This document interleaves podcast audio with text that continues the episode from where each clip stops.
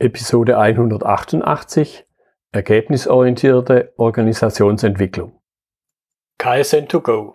Herzlich willkommen zu dem Podcast für Lean-Interessierte, die in ihren Organisationen die kontinuierliche Verbesserung der Geschäftsprozesse und Abläufe anstreben, um Nutzen zu steigern, Ressourcenverbrauch zu reduzieren und damit Freiräume für echte Wertschöpfung zu schaffen, für mehr Erfolg durch Kunden- und Mitarbeiterzufriedenheit, höhere Produktivität durch mehr Effektivität und Effizienz an den Maschinen, im Außendienst, in den Büros bis zur Chefetage. Heute habe ich Jürgen Braun bei mir im Podcastgespräch. Er ist Gründer und Geschäftsführer der Procomet. Hallo Jürgen.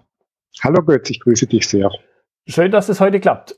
So, jetzt haben wir ein spannendes Thema, Organisationsentwicklung und vielleicht zum Einstieg mal der Punkt, was sind denn so in deiner Wahrnehmung typische Herausforderungen von Organisationen von Unternehmen typischerweise?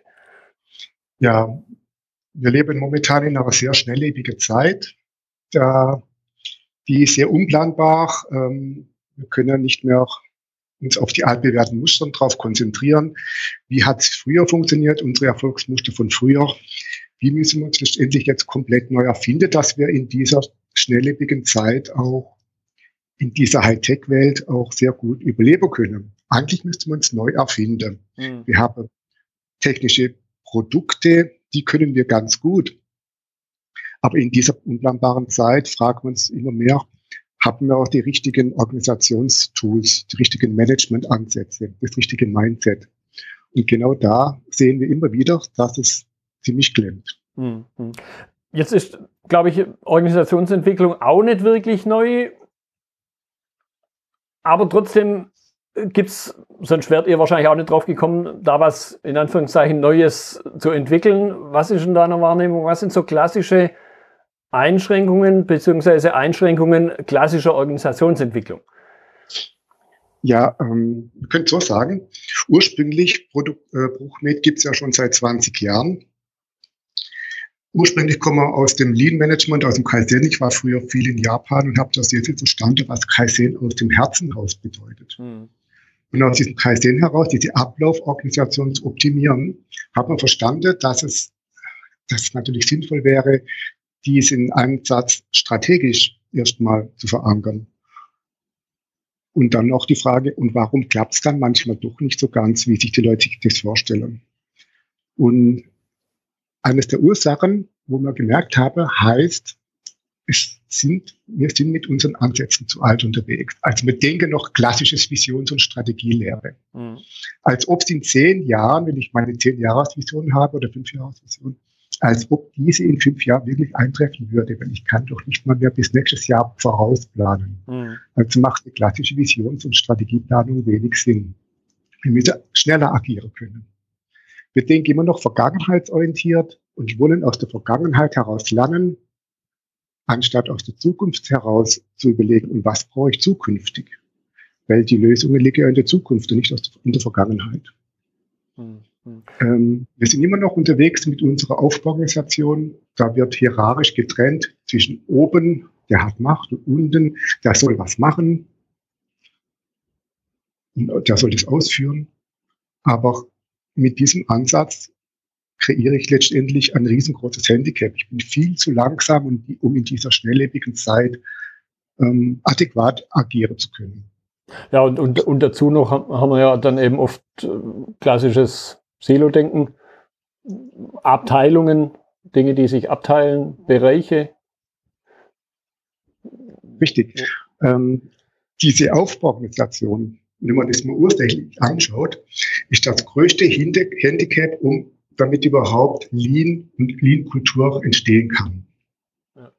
Man kann es zwar ein Stückchen weit machen, man kommt schon gut weit, aber letztendlich der durchgreifende Erfolg bleibt leider aus. Mhm. Also aus unserer Erfahrung heraus, und wir machen das ja schon relativ lange, können wir sagen, das größte Handicap eines Unternehmens ist die hierarchische Aufbauorganisation. Ja. Ja, das, das möchte ich noch ein bisschen vertiefen im, im Sinne von äh, der Folgen dieser, ja, nennen wir es klassischen, klassischen Organisationsstruktur. Ein bisschen hast du schon angedeutet. Ja, ähm, unser Ansatz, man könnte das dann nochmal andenken, heißt ein ergebnisorientierter Ansatz. Also wenn ich nicht vergangenheitsorientiert denken möchte, weil das Ding ist ja schon durch. Ne? Mhm. Sondern ich will zukunftsorientiert denken. Das heißt, ich möchte schon wissen, was ist mein zukünftig optimaler Zustand, den ich mich gerade noch getraut zu denken. Kann ich denn überhaupt denken? Und wo sind meine Denkgrenzen? Wie mhm. will ich als Unternehmer zukünftig sein? Und da kriege ich ja schon mal mit, welche Denkrahmen hat jemand? Ja. So, und dann frage man natürlich auch, ja, um was geht es in dieser Firma? In jeder Firma geht es aus unserer Erfahrung heraus immer nur um eins. Es geht um ein klares Ergebnis. Also das kann zum Beispiel ähm, 5 Millionen pro Monat, pro Woche sein, bei einer Rentabilität von 8 Prozent, 10 Prozent, 15 Prozent, je nachdem. Das heißt, wenn jeder Unternehmer wüsste, und die meisten, die meisten wissen es ja auch, dass es, um den, dass es um ein Ergebnis geht und nicht um ein Ziel, dann könnte ich ja auch all meine Leute, die ich dafür brauche, in diesem Ergebnis wie so eine Kaskade die ausrichten. Mhm.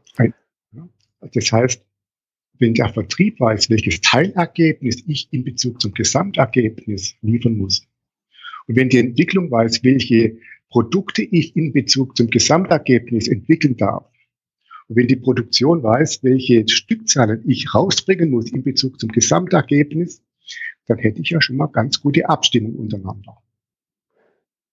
Doch dummerweise passiert ja Folgendes, dass die, die Abteilungen, die Bereiche manchmal nicht grün miteinander sind. Ja. ja. ja. So. Und da, und die Ursache davon ist natürlich, dass die hierarchische Aufbauorganisation das genau fördert. Mhm. Ja.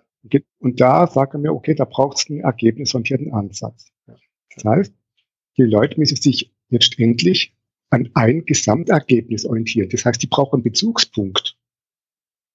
Und dieser Bezugspunkt ist der Nordstern für ein Unternehmen und für alle Mitarbeiter zu wissen, okay, ich als Vertriebschef muss letztendlich ähm, 5 Millionen Auftragsvolumen pro Monat liefern in Bezug zum Gesamtergebnis. Ich als Entwicklungsleiter muss natürlich für 5 Millionen Neuprodukte und Bestandsprodukte so auf so vor, vorliefern, dass die, Entwick äh, dass die Produktion dieses liefern kann. Und die Produktion muss natürlich erstmal wissen, okay, wie kriege ich fünf Millionen Stückzahlen pro Monat raus? Mhm. Ja. Und diese Abstimmung, die muss natürlich feinst eingestellt werden, wie bei einem Uhrwerk. Ja. Deswegen der ergebnisorientierte Ansatz. Ja. Nur da kommt natürlich ein, ein Handicap rein. Mhm. Wir sind seit 50 Jahren erzogen worden, wir denken nicht in Ergebnisse, wir denken in Ziele. Wenn ich dann frage, was ist der Unterschied zwischen Ziel und Ergebnis? Ein Ziel ist ein einmaliger Wunsch. Das ist was Einmaliges. Und man kann ein Ziel verhandeln. Mhm. Aber ein Ergebnis muss ich als konstanter Zustand sehen. Und spätestens da muss das Gehirn sich neu erfinden. Weil ein Ergebnis als konstanter Zustand, das hört sich so grauslig abstrakt an. Mhm. Ist aber so einfach machen Ihnen ein ganz Beispiel.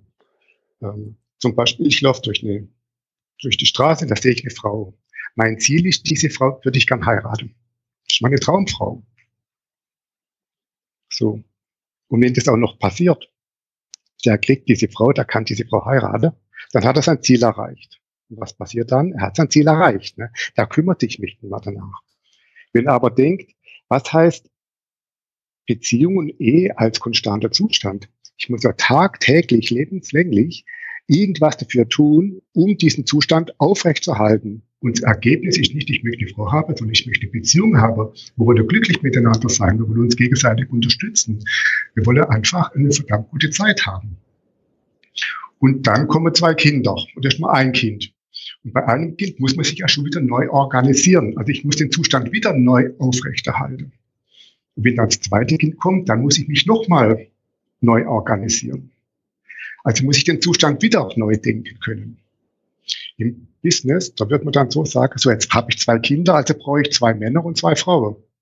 Also zweimal Vater, zweimal Mutter. Und bei vier Kindern, da bräuchte ich ja noch mehr. Aber das funktioniert dann nicht. Ja, klar. Das heißt, dieser konstante Zustand können wir im privaten Leben sehr gut denken. Und was heißt dann äh, konstanter Zustand im Business? Der Geschäftsführer fragt sich ja, und wie kann ich mein, meine fünf Millionen pro Monat als konstanter Zustand dauerhaft, planbar, konstant und auch noch verschleißfrei organisieren? Weil es nützt mir nichts, wenn ich es einmal im Monat schaffe oder im nächsten halben Jahr, ja. wenn dann die Leute verschließen sind und keine Lust mehr haben. Und dann passiert Demotivation. Und dann wird es wieder sehr anstrengend. Ja, also das, das, ist ein wunderbares Beispiel. Mir, mir kam jetzt da gerade, äh, ja, nee, vertiefen wir nachher vielleicht noch. Erzähl weiter. Also Ergebnisfokussierung ist ja im Sport auch das allererste, was man macht. Ne? Mhm. Ähm, ich war ja gern Motorrad. Was lernt man da? Blickführung. Wohin ich schaue, da fahre ich hin. Ja. ja? So, wenn wir jetzt 500 Mitarbeiter haben, dann muss ich doch als Führungskraft in der Lage sein, diesen Blick zu führen meiner Mitarbeiter, damit sie die richtigen Ergebnisse und die richtigen Kräfte bündeln können. Und diese Blickführung, die im Sport funktioniert, in, in, in der Führung, im Managementsystem, da gibt's nichts nichts Richtiges. Also wie kann ich den Blick führen? Wie kann ich den Blick lenken? Aufmerksamkeitsfokussierung. Und wenn es mir gelingt, ein Ergebnis als konstanter Zustand zu denken und wenn es mir gelingt, diese Teilergebnisse dann zu organisieren und bewusst zu machen, auf allen Ebenen, bei allen Mitarbeitern, dass jeder weiß, was er liefern darf und was er liefern kann. Wenn es mir gelingt, diese Ergebniskaskade zu machen, dann erst können die Mitarbeiter ihre Kräfte sinnvoll einsetzen. Mhm. Deswegen diese Ergebnisorientierung. Ja. Also das heißt, der Mitarbeiter fragt sich im Ergebnisorientierten, was will ich heute Abend getan haben? Eine Firma, die nicht ergebnisorientiert organisiert ist, die fragt sich, was gibt's heute zu tun? Und das mache ich dann. Aber dummerweise das Alltagsgeschäft, mhm. der Alltag, der, der, der bringt die Leute immer dahin, Dinge zu tun, die sie eigentlich zwar, die zwar dringend sind, aber sie bringt es nicht in, in ihrem Ergebnis weiter. Im ergebnisorientierten Ansatz, da fragen wir uns, ähm, die Ergebnisse sind fix und wie müssen dann die Prozesse variabel sein? Mhm. Im klassischen Sinne fragen wir uns, die Prozesse sind fixiert und standardisiert und nach ISO irgendwo auditiert.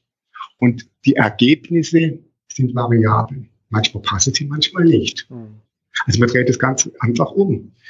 Wir nehmen die Ergebnisse als Orientierungspunkt, drösen die auf, auf die ganzen Ebenen und dann haben wir Fokussierung, Ergebnisfokussierung. Und dann kann sich ja jede Abteilung fragen, und wie kriege ich dieses monatliche Ergebnis als konstante Zustand hin? Und zwar zwölfmal im Jahr. Wie muss ich mich dafür einstellen? Welches, Mindset brauche ich da? Welche Leute brauche ich dafür? Wie muss ich denn denken, dass ich das dauerhaft kann, und zwar ohne zu verschleißen? Also raus aus der Verschleißzone, rein in die Vitalzone. Wie schaffe ich das? Dieser Gedanke muss erstmal gedacht werden. Mhm. Heißt, ne? Ja, jetzt kommt mir noch ein Punkt in den Sinn. Ganz am Anfang hast du auch von Kennzahlen gesprochen, was ich auch immer wieder wahrnehme, dass einerseits natürlich Kennzahlen unheimlich ergebnisorientiert sind, ja, aber eben vergangenheitsbezogen. Also ich gucke halt am Ende des Monats an, was von Umsatz habe ich gemacht. Da kann ich es aber schon immer ändern.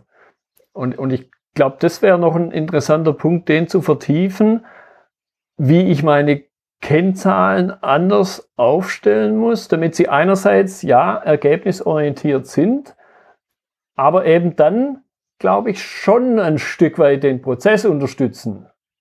Weil wenn ich sie immer erst im Rückblick anschaue, nach dem Monat, dann kann ich es ja nicht mehr verändern. Genau. Also wir arbeiten wenig oder fast gar nicht mehr mit normalen klassischen Kennzahlen, sondern mit ergebnisorientierten Kennzahlen.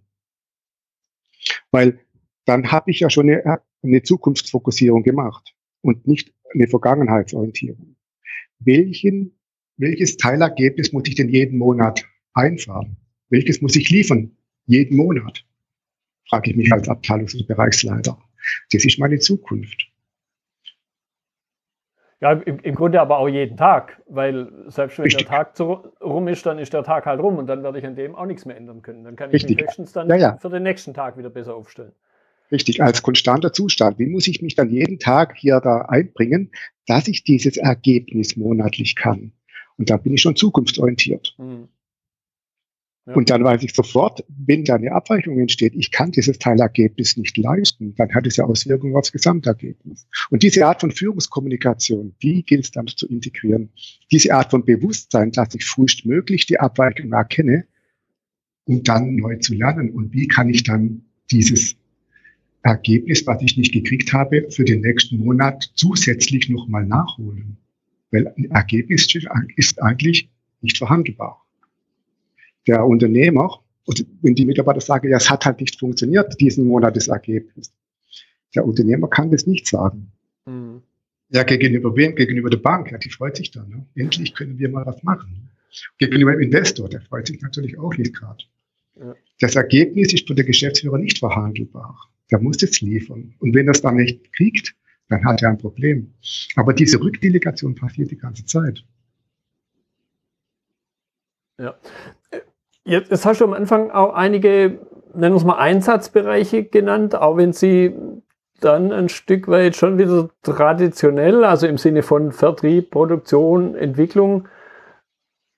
Jetzt da, da die, die Nachfrage, wie gelingt es jetzt hier, diese traditionelle Denkweise eben auch wieder aufzulösen? Weil ich glaube schon, dass da auch einiges an an Hürde drin steckt, weil natürlich eine Kennzahl für einen Vertrieb traditionell, sage ich halt wieder explizit, dann doch anders aussieht wie eine Kennzahl für einen Einkauf oder eine Kennzahl für eine Produktion oder eine Kennzahl für eine Entwicklung. Wie, wie gelingt es, da diesen Punkt aufzulösen? Ich komme da wieder auf dein Beispiel der Ehe zurück weil wir wissen jetzt alle, dass die Scheidungsquote in Deutschland oder insgesamt ja nicht unbedingt so niedrig ist. In, in dem Sinne von, dass wir das so ganz natürlich immer hinkriegen würden. Auch da, glaube ich, haben wir immer noch kleine Herausforderungen. Ähm, ist ja richtig. Es geht natürlich da erstmal nicht, äh, welche sind die richtigeren Kennzahlen, sondern wir fangen noch viel früher an ich leite es mal ab. Wenn ich als Unternehmer weiß, welches Ergebnis muss ich als konstanter Zustand jeden Monat liefern, dann fragen wir uns in der zweiten Frage, und mit welcher Positionierung? Hm. Ja, mit welcher Positionierung will ich dieses Ergebnis? Und wenn ich das, wenn das Ergebnis nicht mehr funktioniert, dann muss ich erstmal meine Positionierung neu denken. Also, wie mache ich einen Unterschied gegenüber dem Wettbewerb aus Kundensicht? Wie muss ich das neu denken? Und wenn ich diese Positionierung habe, zum Beispiel, wir wollen ähm, diese fünf Millionen pro Monat erzeugen, dadurch, dass wir die vertriebsstärkste Mannschaft auf der Welt haben und die können dann letztendlich diesen Umsatz generieren. Dann fragen wir uns weiter und wie zum Beispiel diese Positionierung, wie kriegen wir die in eine Organisationsstruktur rein? Wie muss ich mit, wie muss ich Hierar ähm, Aufbauorganisation, also hierarchische Aufbauorganisation neu denken? Mhm und wie komme ich zu einer ergebnisorientierten Aufbauorganisation? Das heißt, wie kann ich diesen Ansatz der Positionierung in eine Struktur reinbringen? Wie geht das? Und diese Frage finde ich ganz spannend, weil da sind wir noch lange nicht bei, bei den äh, Messgrößen, die kommen fast schon automatisch hinteraus. Mhm. Wenn ich zum Beispiel dann sage, okay, ich möchte diese Positionierung, diese, diese diese Vertriebsstärke in die Struktur bringe, dann löse ich letztendlich ein Handicap auf. Nur in einer hierarchischen Aufbauorganisation werden die, sind die Befugnisse nicht klar, die Verantwortlichkeiten sind nicht klar, die Kompetenzklarheit ist nicht klar, klar die Rollen sind nicht klar.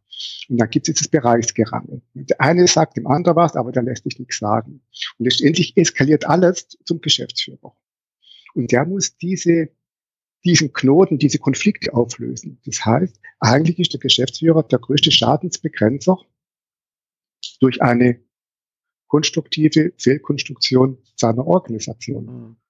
Und da hat er dann ein Problem. Und wenn wir dann sagen, okay, welches wäre dann, welche dieser Abteilungen werden aus der Positionierung gedacht, der strategische Erfolgstreiber. Also derjenige Bereich, der den größten Hebel hat für diese Ergebniserreichung. Ja, aus der Positionierung heraus, wenn wir die schönste oder die beste Vertriebsgesellschaft wären, wäre es natürlich dann der Vertrieb. Also kriegt der Vertrieb die Befugnis gegenüber den, äh, der Entwicklung und der Produktion äh, Aussagen zu treffen, was die machen sollen. Die haben Beweisungsbefugnis dann. Mhm. Und schon habe ich die, dieses Handicap einer hierarchischen Organisation, die der Geschäftsführer Führer ausbügeln muss, habe ich in eine Struktur reingebracht und habe eine Befugnis geklärt. Und ich habe das Ergebnis geklärt.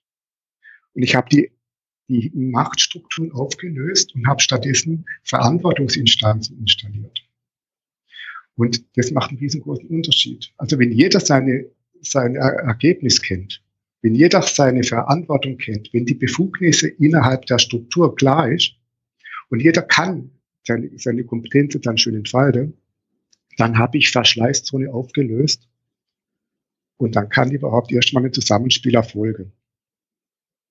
Mhm. Und dann, wenn wir das gemacht haben, das gedacht haben, dann können wir uns fragen, und welche Ergebnisse müssen wir dann machen? Dann wird es meistens ganz einfach. Weil die Ergebnisse werden in Zusammenhang gedacht und nicht innerhalb eines Silos, innerhalb eines Machtgefüges. Dann heißt es zum Beispiel für den Vertrieb, wenn er dieser strategische Erfolgstreiber wäre, ja, ich muss fünf Millionen Auftragsvolumen pro Monat liefern. Wie er das macht, ist ja sein, seine Kompetenzleistung. Aber der sagt dann, okay, wenn ich diese, diese äh, 5 Millionen Auftragsvolumen generiere, dann weiß ich ja, in welchen Märkten kriege ich die hin. Das war, dann weiß ich, ich kann die Vorgabe machen gegenüber der Entwicklungsabteilung oder der Produktion. Welche Produkte brauche ich da dafür? Und welche Produktionstechnologien brauche ich da dafür? Und die werden abgeleitet über das, dass das Ergebnis dann wirklich passiert in Echtzeit. Und das wird abgeleitet über die Positionierung. Und dann haben wir ein Zusammenspiel. Dann werden die Ergebnisse miteinander erzielt. Wir haben eine Kräftebündelung. Und dann erst kann ein Unternehmen gut funktionieren. Ja, ja, ja, okay.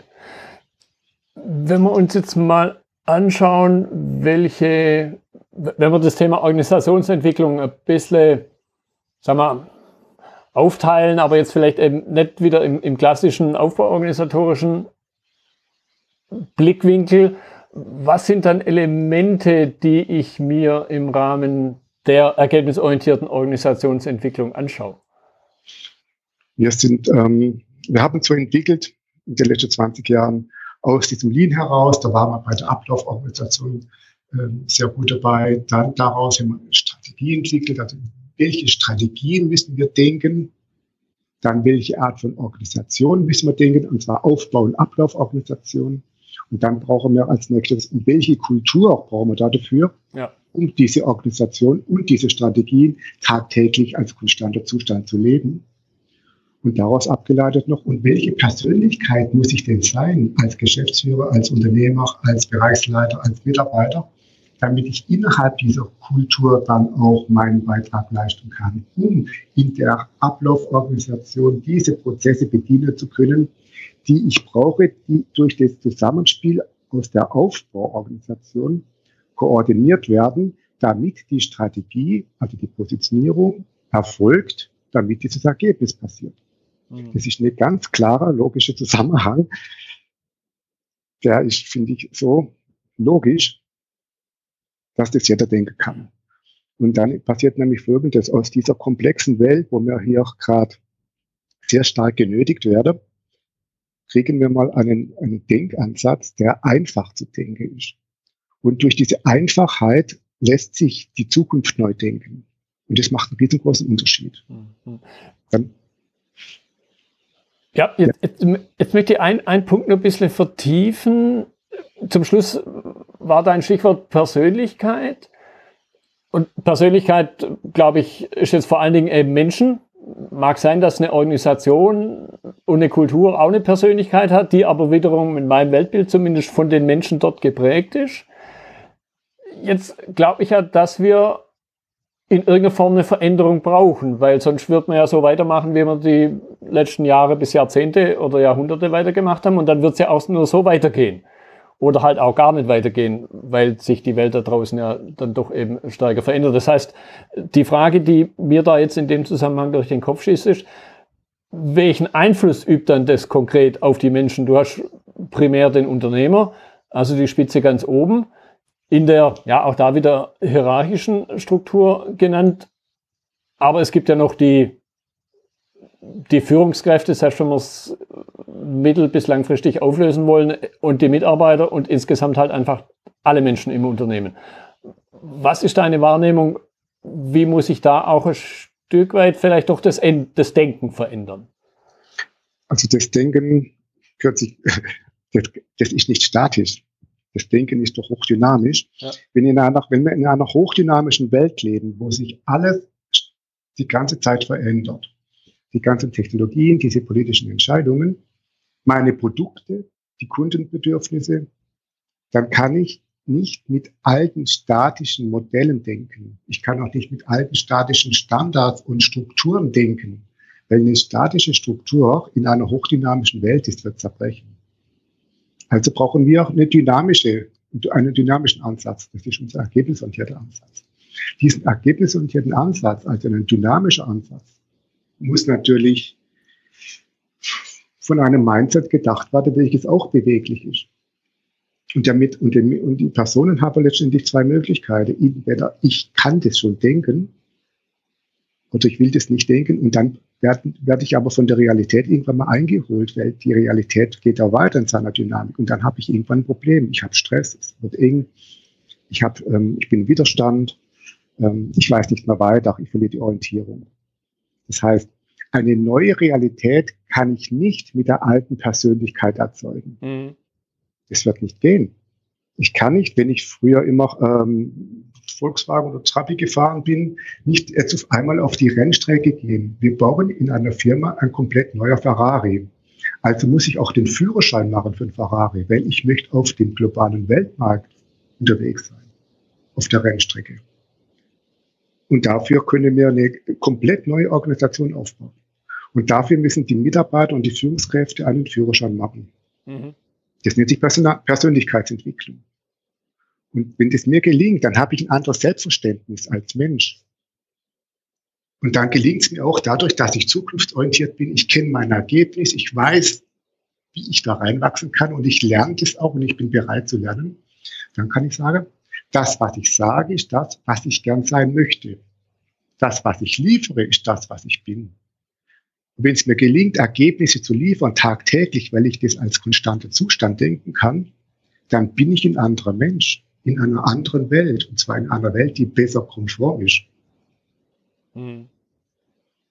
Dann bin ich kohärent zwischen dem Ergebniswunsch, zwischen den Strategien der Organisation und der Kultur. Da bin ich, da bin ich einfach konform.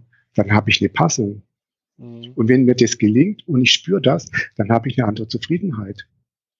Weil ich kann mich in eine Welt, die funktioniert, dann einfinden. Ich bin in einem gesunden Unterne Unternehmen. Ich bin in der Vitalzone mit dem Unternehmen und nicht in der Verschleißzone, wo ich ständig versuche, eine Schadensbegrenzung zu machen. Oder mich so lange ähm, versucht ähm, zu schützen, dass ich gut überlebe. Aber das kann ich nicht den richtigen nicht die richtige Performance und nicht den richtigen Beitrag liefern mhm. für das Ergebnis. Da geht mir jetzt gerade eben durch den Kopf, das hat aber dann, glaube ich, schon was auch damit zu tun, wie ich mich als Mensch selber definiere. Und da habe ich jetzt das Gefühl, in ganz vielen Fällen definiere ich mich halt über eine Tätigkeit. Wenn ich auf den Punkt zurückkomme, den du eingangs gesagt hast, ich frage mich also heute immer noch eher, was soll ich heute tun, wenn ich jetzt meinetwegen Mitarbeiter an einer Maschine bin, meinetwegen eine Drehmaschine, eine Fräsmaschine, definiere ich mich ja als Dreher, als Fräser. Möglicherweise lautet sogar meine Berufsbezeichnung so. Und, und selbst wenn ich jetzt mal den Ingenieur nehme, dann hat es auch viel mit dem Tun, was jetzt dort vielleicht das Denken ist, zu einem nicht unerheblichen Teil, aber es hat was mit dem, mit dem Tun zu tun. Es hat weniger was mit dem Ergebnis zu tun. Da könnte ich mir schon vorstellen, dass es eben, je mehr ich drüber nachdenke, dass ich da sehr tief an das Denken ran muss. Auch im Sinne eines Selbstverständnisses. Wie, wie betrachte ich mich halt? Ja, ähm, ich muss nicht mal tief mit den Leuten da dran, die merken das selbst, weil es nicht mehr funktioniert. Wenn wir, wenn wir mal diese Ergebnisse klar haben, was das Unternehmen braucht, diese Teilergebnisse mal gedacht haben, was das Unternehmen braucht, und dann fragen wir uns, ja, können das die Leute? Mhm. Und dann erst, dann, dann bin ich mit dem Finger in der Wunde, dass, dass ich da noch ein Defizit habe. Im normalen klassischen Unternehmen wird es dann überdeckt oder irgendeiner rettet es. Mhm. Das System. Irgendeiner holt, holt die, die Kohlen aus dem Feuer. Und das kann er aber nicht die ganze Zeit machen, sonst ist er wieder in der Verschleißzone. Wer rettet denn die ganze Zeit? Eigentlich muss doch niemand was retten, weil man einfach mal ein Uhrwerk gebaut habe, was eigentlich per, was präzise funktioniert. Dann braucht es niemand mehr retten. Ich mache erstmal das Defizit klar und dann habe ich Realität geschaffen und keine Illusion. Jetzt weiß ich, wo ich wirklich dran bin. Wenn ich aber noch in der Illusion wäre, dann mache ich mir Hoffnungen, es müsste irgendwie schon gehen, aber es geht halt nicht. Und jetzt fängt doch dieses Drama erst an. Mhm. Wenn ich genau weiß, was ich als Teilergebnis und Gesamtergebnis liefern muss, weil das Ergebnis ist auch für den Unternehmer nicht verhandelbar, als auch nicht für den Mitarbeiter, dann habe ich ja eine Möglichkeit, erstmal darauf zu agieren. Dann kann ich lernen, dann kann ich mich verändern, dann kann ich Hilfe holen, dann kann ich jemand fragen, dann kann ich agieren. Mhm. Und deswegen, ich habe ja am Anfang gesagt, wir sind ergebnisorientiert, machen eine, äh, eine Aufmerksamkeitsfokussierung. Wir denken Ergebnis als konstanter Zustand. Ja, und jetzt kommt noch was Wichtiges hinzu. Wir denken in Rahmen. Dieses Rahmenbewusstsein ist so wichtig. Das heißt, ein Ergebnis ist von seinen Rahmenbedingungen abhängig. Frage ich die Leute, stimmt der Rahmen? Rahmen heißt Ergebnis plus Rahmenbedingungen. Ja. Also wenn der, wenn der an der Fräsmaschine, in deinem Beispiel, sagt, ich muss 500 Stück pro Tag machen, das ist das Ergebnis. Aber er kann dieses nicht, weil die Maschine das nicht hinbringt oder im Fälle zwei, drei Mitarbeiter. Also die Rahmenbedingungen passen nicht zu seinem Ergebnis. Ja, dann hat er Verschleiß. Dann ist er demotiviert, dann hat er keine, da wird vielleicht nicht gehört. Hm. Also hat er ein Drama. Und dem muss man helfen. Also wenn jeder sein Ergebnis kennt, sein Teilergebnis und Gesamtergebnis, und wir fragen jetzt, und passen die Rahmenbedingungen für das Ergebnis, dann, wird, dann kriegt man noch mehr Realitätsbezug, noch mehr Bewusstsein, was braucht die Firma wirklich. Und da muss ich nur zu den Mitarbeitern gehen und sagen, schau, das ist dein Ergebnis, kannst du das überhaupt machen? Und sagt er ja oder nein, und die sind sehr kompetent. Und dann fangen die an, darüber nachzudenken. Oder die denken eh schon die ganze Zeit nach. Die liefern jetzt Informationen, die vorher keiner hören wollte. Mhm weil ich einfach einen Rahmen denke. Und die ganzen Teilrahmen zum Gesamtrahmen können wir hochdenken. Und das ist nicht schwer. Das kann jeder. Mhm. Und dann kriege ich einen Informationsgehalt, der ist, der ist atemberaubend, was dann an Potenzial freigesetzt wird. Und wenn diese Rahmen so gedacht werden, dass daraus eine Aufbauorganisation entsteht, eine ergebnisorientierte Aufbauorganisation, dann bin ich um Welten, Welten bin ich dann schon besser. Mhm. Wie einer, der in einer klassischen hierarchischen Organisation noch versucht, irgendwo das Ding gerade zu biegen und daran zerbricht. Ja, weil, weil, er, weil er sich eben, also ich, du nennst es Rahmen, ich nenne es äh, ganz gern Kontext, weil der Kontext letzten Endes mein Verhalten auch viel mehr bestimmt, als ich mir in der Regel klassisch eingestehen will manchmal auch. Ja, natürlich. Ähm, also die, die Ergebnisfokussierung können wir vom Sport ableiten, äh, Blickführung, da wo ich hin, hindenke, da fahre ich hin. Ja. Das Rahmendenken leite ich auch vom Sport ab. Eine Fußballmannschaft, kennen wir ja gut, ähm, die haben 2014 gewonnen, sind Weltmeister geworden. Was haben sie gesagt? Ja, warum habt ihr das Ergebnis erreicht? Und dann sagt Jogi Löw, ja, alle Rahmenbedingungen haben gestimmt. Deswegen haben wir es erreicht. Ja. So, die gleiche Frage wurde 2018 wieder gestellt. Das Ergebnis hat er dummerweise nicht erreicht. Warum? Und sagt doch, ja, der Rahmen hat nicht gestimmt. Ja, man muss ja aufpassen, dass, es, dass der Rahmen nicht zur Ausrede verkommt. Ja, genau. Ja, richtig. Und das kann man ja denken. Ja. Also zum Beispiel, wenn der Unternehmer seinen Unternehmensrahmen hat mit dem Ergebnis 5 Millionen pro Monat bei einer Rahmenbedingung, er braucht 10% Rendite. Das ist eine Rahmenbedingung. Dann muss sich ja der Verkäufer, der Verkaufsleiter fragen, und wie muss ich dann diese 5 Millionen Auftragsvolumen pro Monat liefern bei einer Rendite von 10%? Innerhalb dieser Rahmenbedingungen. Ich ich kann nicht den Auftrag annehmen, Hauptsache ich habe den, den Umsatz. Ja. Ich muss ja diese Rendite denken. Der in der Entwicklungsabteilung, der fragt sich, und wie kriege ich diese neuen Produkte hin für fünf Millionen pro Monat bei einer Rendite von zehn Prozent? Der macht sich über die Rahmenbedingungen Gedanken. Und das ist ja genau das, dafür wird er bezahlt. Und der von der Produktion, der Produktionsleiter natürlich auch. Wie kriege ich diese Stückzahl, diese Ausbringung hin bei einer Rendite von zehn Prozent? Und dann passieren ganz andere Entscheidungen. Dann wird unternehmerisch gedacht. Auf allen Ebenen. Und dann muss es nicht einer noch vordenken in einer Hierarchie, ne? Trennung oben und unten. Ne? Oben wird gedacht, unten wird ausgeführt. Das kann keiner mehr vordenken in der heutigen komplexen Welt. Das geht nicht mehr. Aber wenn ich die Rahmenvorgabe sauber runterbreche auf die einzelnen Bereiche, dann organisiere ich ein Zusammenspiel wie in ein Uhrwerk. Und dann kann jeder aus seiner Kompetenzleistung heraus diesen Rahmen denken und Entscheidungen treffen. Mhm. Innerhalb dieser 5 Millionen Umsatz bei 10 Prozent Rendite. Mhm. Ja, sehr, sehr spannend. Gut, Jetzt, jetzt, gucke ich ein bisschen auf die Uhr. Wir sind schon gut über eine halbe Stunde. Deshalb so ein bisschen zum Abschluss die, die Frage, was, wenn jetzt einer zuhört der auch entsprechende sagen wir, Entscheidungskompetenz hat und, und er sagt, okay, hört sich spannend an und dann, glaube ich, entsteht bei ihm relativ schnell die Frage, ja, wie fange ich denn an? Was, was ist also deine Empfehlung, wie der, sofern es es geben kann, ideale Einstieg in eine ergebnisorientierte Organisationsentwicklung aussieht? Also wir haben da verschiedene Ebenen, die wir bedienen. Das ist einmal dieses technische System, das ist die Aufbauorganisation und die Abläufe natürlich Abläufe mit Lean. Das kommt später. Wir haben die Kulturebene, also die Führungskräfte und die Kompetenzteams, die wir dann trainieren, das kommt auch später. In allererster Linie fragen wir uns, was will der Unternehmer, also das persönliche System. Wo will der Unternehmer mit seinem Leben denn noch hin und was davon hat dann eine Auswirkung auf sein Unternehmen? Und welches Ergebnis möchte ich und muss ich jeden Monat als planbarer, konstanter Zustand verschleißfrei hinkriegen? Und dieses Ergebnis wird gedacht. Mhm. Das machen wir hauptsächlich erstmal im Einzelcoaching mit dem Chef, also in der Chefcoaching.